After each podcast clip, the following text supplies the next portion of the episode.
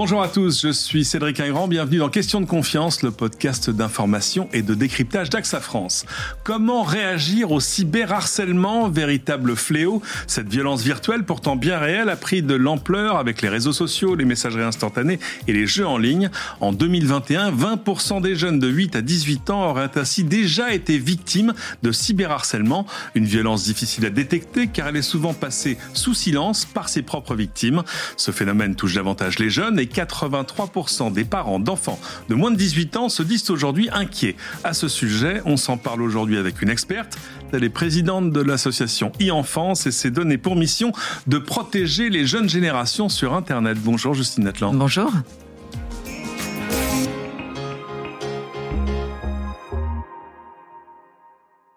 Merci beaucoup d'être avec nous aujourd'hui. On a, on a beaucoup de questions pour vous, peut-être parce que d'abord, on a du mal à tracer les contours du problème, on va y revenir, mais savoir précisément ce qui relève du cyberharcèlement, mais aussi de l'importance, de la, prévalence, j'ai envie de dire, du, du phénomène aujourd'hui. Avant, deux mots quand même sur e-enfance. Vous n'avez pas attendu le cyberharcèlement pour, pour exister? Non, c'est vrai. On a, on est né euh, avant les réseaux sociaux, avant Facebook, avant les smartphones. On est né en 2005, donc c'est une association qui était très précurseur puisqu'elle s'est donnée pour mission exclusivement de s'occuper de la protection des jeunes euh, sur Internet, donc de tous les usages numériques des jeunes. Donc effectivement les réseaux sociaux, mais avant ça, euh, bah, la confrontation à la pornographie, les jeux vidéo, les données personnelles, voilà tout ce qui était un environnement numérique des enfants.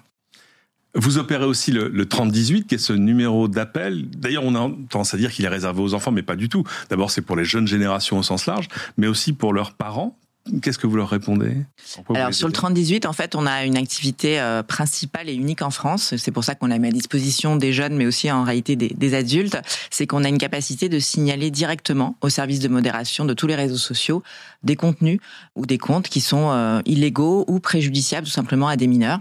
Et ils ont une réactivité très forte puisqu'en général, dans l'heure qui suit notre signalement, les contenus ou les, euh, ou les comptes qu'on leur signale sont bloqués ou supprimés. Voilà. Donc ça, c'est, je dirais, la première action unique, principale et essentielle du 3018. Derrière, évidemment, il y a de la prise en charge psychologique, de l'accompagnement et de l'orientation sur d'autres, euh, acteurs. Vous avez même une application, mais ça, on, y reviendra tout à l'heure. Je, le disais, on a tous entendu parler de cyberharcèlement.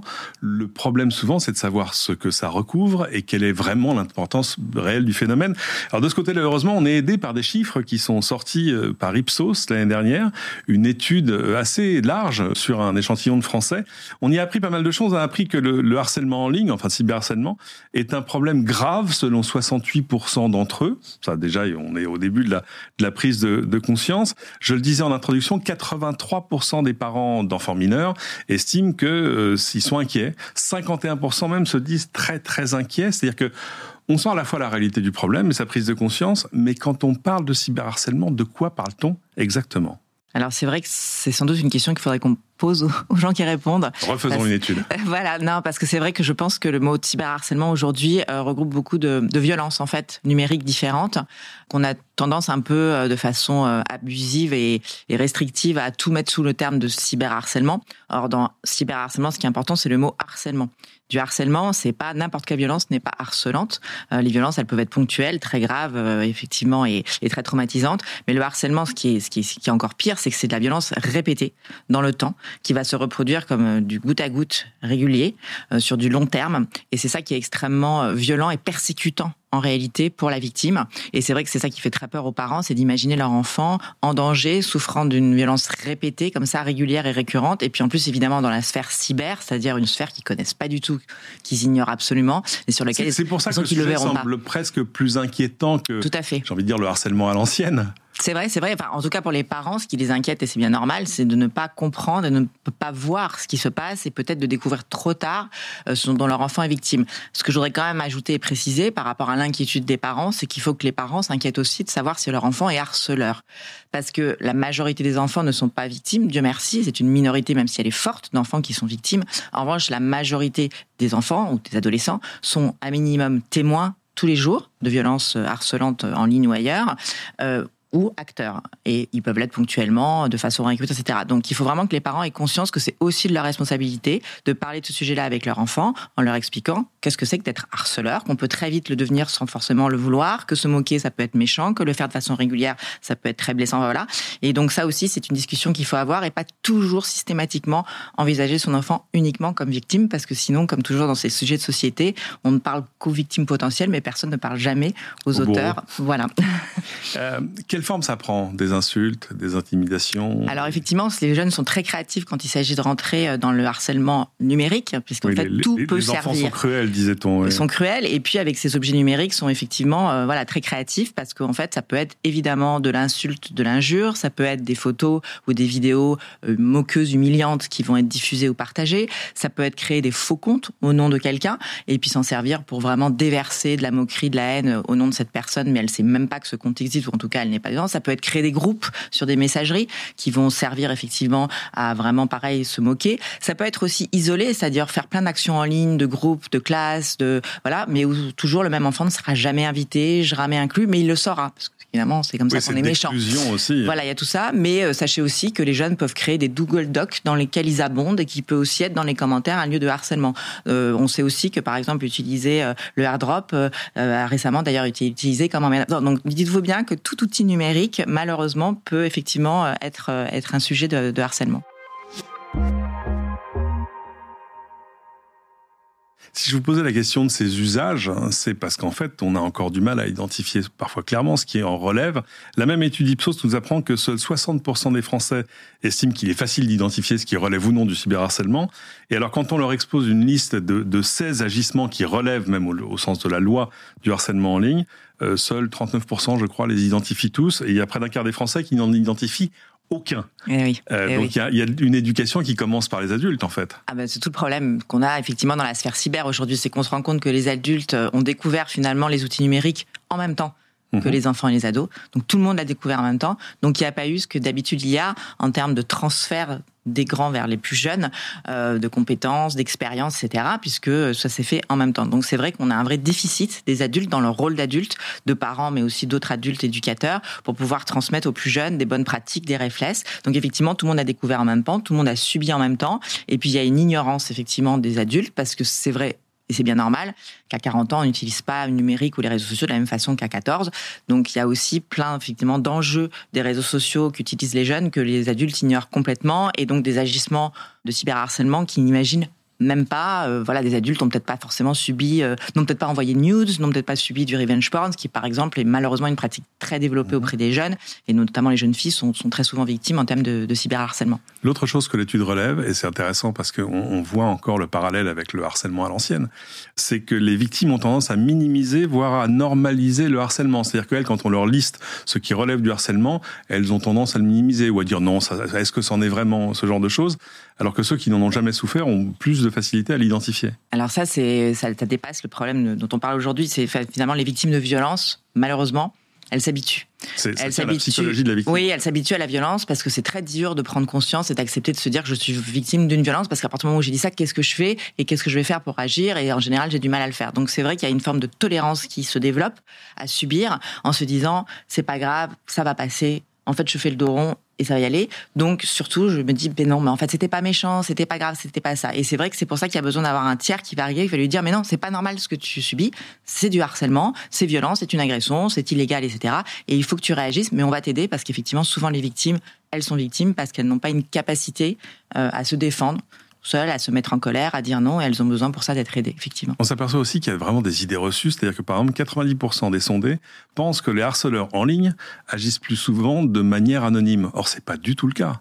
Alors non. L'anonymat sur Internet, quand vraiment un délit est constitué, il existe ou presque pas. Alors, il y a deux choses. Il y a un, effectivement, le fait que quand on parle en tout cas du cyberharcèlement euh, entre jeunes, euh, 9 fois sur 10, ils savent parfaitement qui est l'auteur du harcèlement parce que souvent ils se connaissent dans d'autres sphères que le numérique, à mhm. l'école, au sport, dans des colonies de vacances ou autres. Donc ça, déjà, effectivement, entre eux, en général, tout le monde sait très bien qui est harceleur. Et puis, deuxième question, effectivement, sur l'idée de l'anonymat sur Internet. Donc, c'est que c'est un, mot qui ne correspond pas à une réalité. Il y a du pseudonymat sur Internet. C'est vrai mhm. qu'on peut se mettre derrière un pseudonyme, mais la réalité, c'est que quand on a des incidents de cette nature et qu'il faut retrouver l'identité des auteurs, on le retrouve 99 fois sur 100.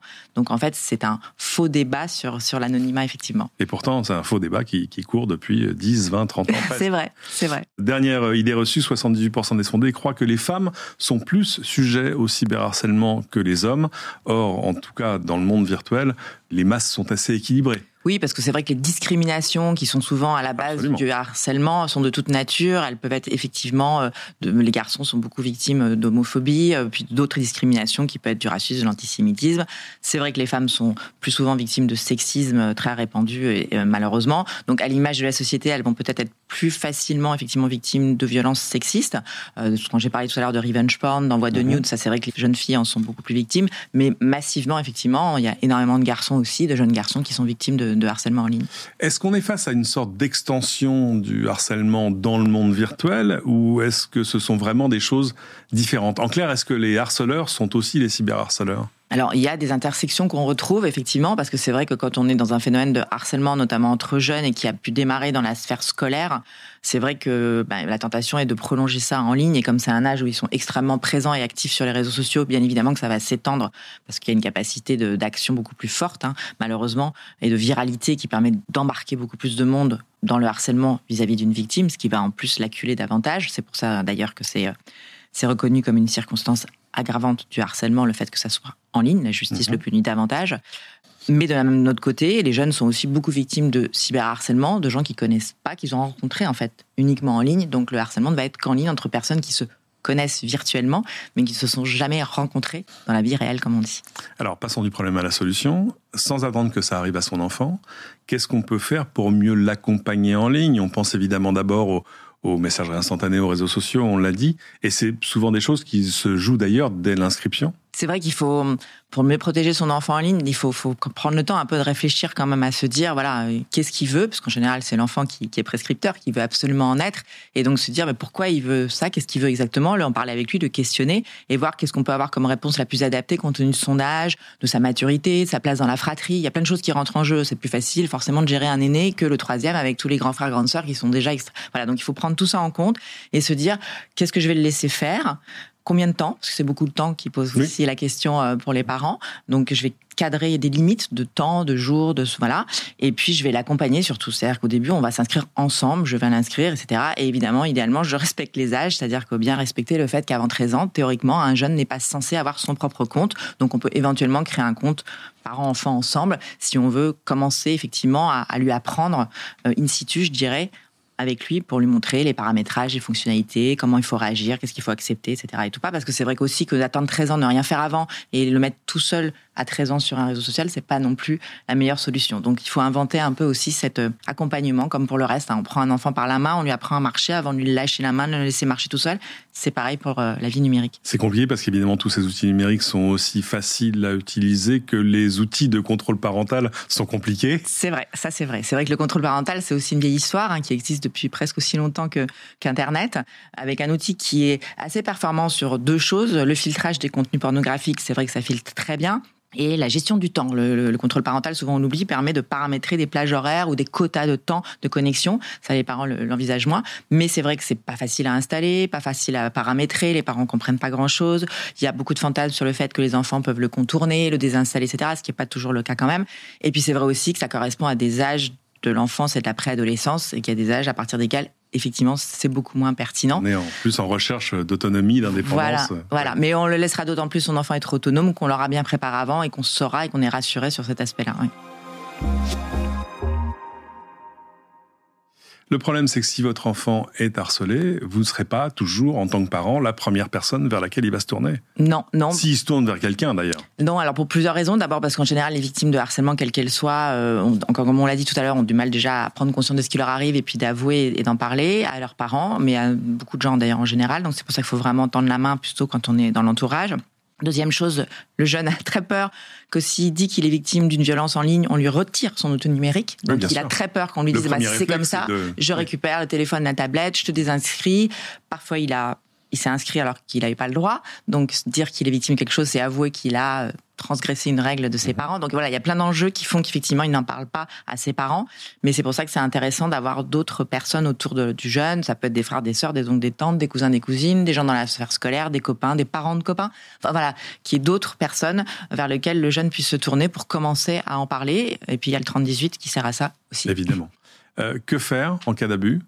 Ah bah en cas d'abus, alors il y a plusieurs choses à faire. D'abord, il faut bloquer toujours de suite les gens qui, qui sont violents en ligne. Ça sert à rien de rester en contact avec eux.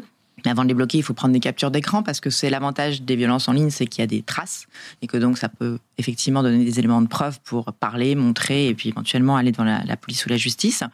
Il faut signaler parce que les plateformes ont toutes des endroits où on peut signaler qu'on est victime de cyberharcèlement chez elles. Donc signaler des comptes, signaler des contenus. Sachez que les comptes ou les contenus harceleurs ne sauront pas que vous les avez, vous avez signalés. Hein, donc vous mhm. pouvez signaler très librement. Ils ne seront pas au courant que, que vous, en tant que victime, vous avez signalé leur compte. On peut effectivement, si c'est dans la sphère scolaire, aller aussi voir l'établissement scolaire en disant mon enfant est victime d'eux et, voilà et que ça soit pris en, en, charge. Dans le meilleur des cas, on peut porter plainte si on veut qu'il y ait des suites judiciaires, soit si c'est pas forcément le premier réflexe. Voilà. mais il y a des parents qui ont envie de faire ça, donc ils mhm. peuvent aller jusqu'au bout de ça, même si effectivement je le cite en dernier parce que c'est évidemment pas la première chose à faire. Et on peut appeler le 3018 qui peut vous aider à faire absolument tout ça et le faire pour vous. Je le mentionnais tout à l'heure, il y a presque un an, enfin en tout début d'année, vous avez lancé une application qui est un peu l'application sœur du 3018 c'est une extension du numéro de téléphone ou est-ce que ça vous permet de toucher une autre population ou, d'apporter quelque chose au service téléphonique? Alors c'est vrai qu'on ne voulait pas que ça soit juste une extension de numéro de téléphone, sinon ça n'avait pas grand intérêt et on a reculé longtemps avant de, créer cette application justement pour qu'elle ait une valeur ajoutée. La valeur ajoutée qu'elle a d'abord, un, c'est qu'effectivement elle est très utilisée par les jeunes par rapport à la fréquentation qu'on avait avant. Le téléphone n'est vraiment pas un outil euh, naturel chez la jeune génération, donc il faut vraiment être dans l'écrit. Euh, donc c'est vrai que le fait qu'il y ait un chat et que ça soit une application dans leur téléphone embarqué, c'est formidable parce qu'ils nous contactent vraiment quasiment exclusivement par ce biais-là. Deuxième chose, la fonctionnalité du coffre-fort qu'il y a dans l'application est vraiment euh, formidable et ça c'est la valeur ajoutée de l'application. Ça permet aux jeunes de stocker dans ce coffre-fort qui est dans l'application et qui est sécurisé tous les éléments dont tu peux être victime, euh, des photos, des comptes, des commentaires, des captures, etc. il stocke tout là-dedans, le temps qu'il veut. Et puis un jour, quand il a envie de le transférer au 3018, il va sélectionner, hein, comme quand vous sélectionnez les images dans votre dans vos albums photos, ce qu'il a envie de nous envoyer, et il va pouvoir nous l'envoyer directement sur le chat à travers l'application. Et donc nous, un opérateur le reçoit en direct via le chat, va pouvoir les analyser, les regarder, échanger avec le jeune si on a besoin davantage d'informations, et ensuite signaler. Et c'est vrai que depuis qu'on a lancé l'application, on a augmenté très largement les signalements qu'on fait aux réseaux sociaux. Ça veut dire que ce qui nous est envoyé par l'application est, vraiment constitutif de cyberharcèlement et nous paraît tout de suite de, signaler aux plateformes. Donc c'est très efficace, ça a vraiment développé notre efficacité aussi. Bon, vous avez des outils d'une grande efficacité, on le voit, il y a une vraie prise de conscience. Qu'est-ce qui manque encore à votre arsenal? Ce qui manque à l'arsenal, c'est malheureusement l'application de beaucoup de législations qui ont été mises en place euh, dernièrement. C'est vrai qu'il y a une, une recrudescence vraiment d'éléments euh, juridiques, législatifs pour euh, responsabiliser davantage les plateformes, vraiment bien définir ce qui était du cyberharcèlement, en quoi c'était illégal et qu'il y avait effectivement aucune tolérance à avoir. Maintenant, c'est vrai que on a finalement éveillé les consciences, mais que beaucoup de, victimes, quand elles se tournent vers des acteurs qui sont censés les prendre en charge, sont très démunies et très déçus parce que c'est un peu une fausse promesse qu'on leur fait parce que que ça soit à l'école, que ça soit dans les commissariats et gendarmeries, que ça soit effectivement auprès de, des plateformes, parfois ils ont l'impression que et elles ne trouvent pas ce qu'on leur a promis, pas de reconnaissance de leur statut de victime, pas de prise en charge, pas d'action, euh, pas de sanction, pas d'arrêt du phénomène de harcèlement dont ils sont victimes. Donc c'est vrai qu'il y a une formation beaucoup plus forte, une information et une formation de tous ces acteurs embarqués qui doivent prolonger euh, dans la réalité ces lois et les mettre en œuvre pour qu'effectivement ils connaissent aussi bien les lois que ceux qui les ont créées, qu'ils ont les outils pour les mettre en place et qu'ils puissent vraiment aller jusqu'au bout. On a une nouvelle législation européenne qui va rentrer en, en action là euh, avec le DMA, le DSA, qui responsabilise beaucoup plus les plateformes, qui leur mhm. laisse beaucoup moins de marge de manœuvre, qui les sanctionne avec des pénalités euh, monétaires fortes, des amendes très fortes. Donc tout ça normalement devrait aussi aller dans le, dans le bon sens. Avant de se quitter, un focus sur les actions d'AXA sur ces questions. D'abord, AXA Prévention, qui accompagne depuis 2013, en partenariat avec les forces de l'ordre, les élèves de CM2 dans toute la France avec le programme Permis Internet qui a déjà sensibilisé près de 97 000 classes. L'idée, c'est de responsabiliser les enfants et leurs parents pour un usage vigilant, sûr et responsable d'Internet. En fait, c'est basé sur une analogie avec le monde réel. Clairement, je ne ferai pas sur Internet ce que je ne ferai pas dans la rue. Aujourd'hui, le permis Internet accompagne les enfants dans leur apprentissage du numérique, choix du mot de passe, respect des autres, sécurisation de ses comptes, trouble de l'attention aussi, des sujets abordés évidemment avec bienveillance pour un meilleur usage d'Internet. Autre initiative, en image aussi, Internet sans crainte, en partenariat avec AXA Prévention, a réalisé une série de vidéos, s'appelle Familium. C'est destiné plus particulièrement aux parents pour répondre à leurs questions. Alors là, pour le coup, très pratiques, liées à l'Internet et aux réseaux sociaux, des vidéos qui regorgent de conseils pratiques pour les parents sur des thématiques comme pourquoi mettre en place un contrôle parental à la maison, ça, ça va plus ou moins de soi, comment aider mon ado à se déconnecter la nuit, etc., etc. Euh, je voulais vous remercier beaucoup, Justine Atlan, d'être venue jusqu'à nous. Si on a des questions, si on veut vous suivre en ligne, si on veut en savoir plus, rappelez-nous où on peut vous trouver dans le cyberespace. Je retomberai sur le 3018. Je dirais que c'est vraiment le 3018 qui est la porte d'entrée grand public pour trouver des informations, des conseils, mais aussi aider à résoudre des problèmes. Donc c'est l'application 3018, le numéro 3018 et 3018.fr qui permet aussi effectivement de chatter avec nous ou d'avoir des informations. Eh bien, c'est noté. Merci encore. C'est la fin de cet épisode. Merci à tous de l'avoir suivi. On vous invite évidemment à vous abonner à Question de confiance, quelle que soit votre plateforme habituelle. On vous invite également à venir sur la page du podcast, nous mettre 5 étoiles et ajouter vos commentaires et vos questions. Promis, on ne prendra pas ça du tout pour du cyberharcèlement. Merci à toutes celles et tous ceux qui m'ont aidé à préparer cette émission et on se retrouve très vite, c'est promis, pour une nouvelle question de confiance. Salut.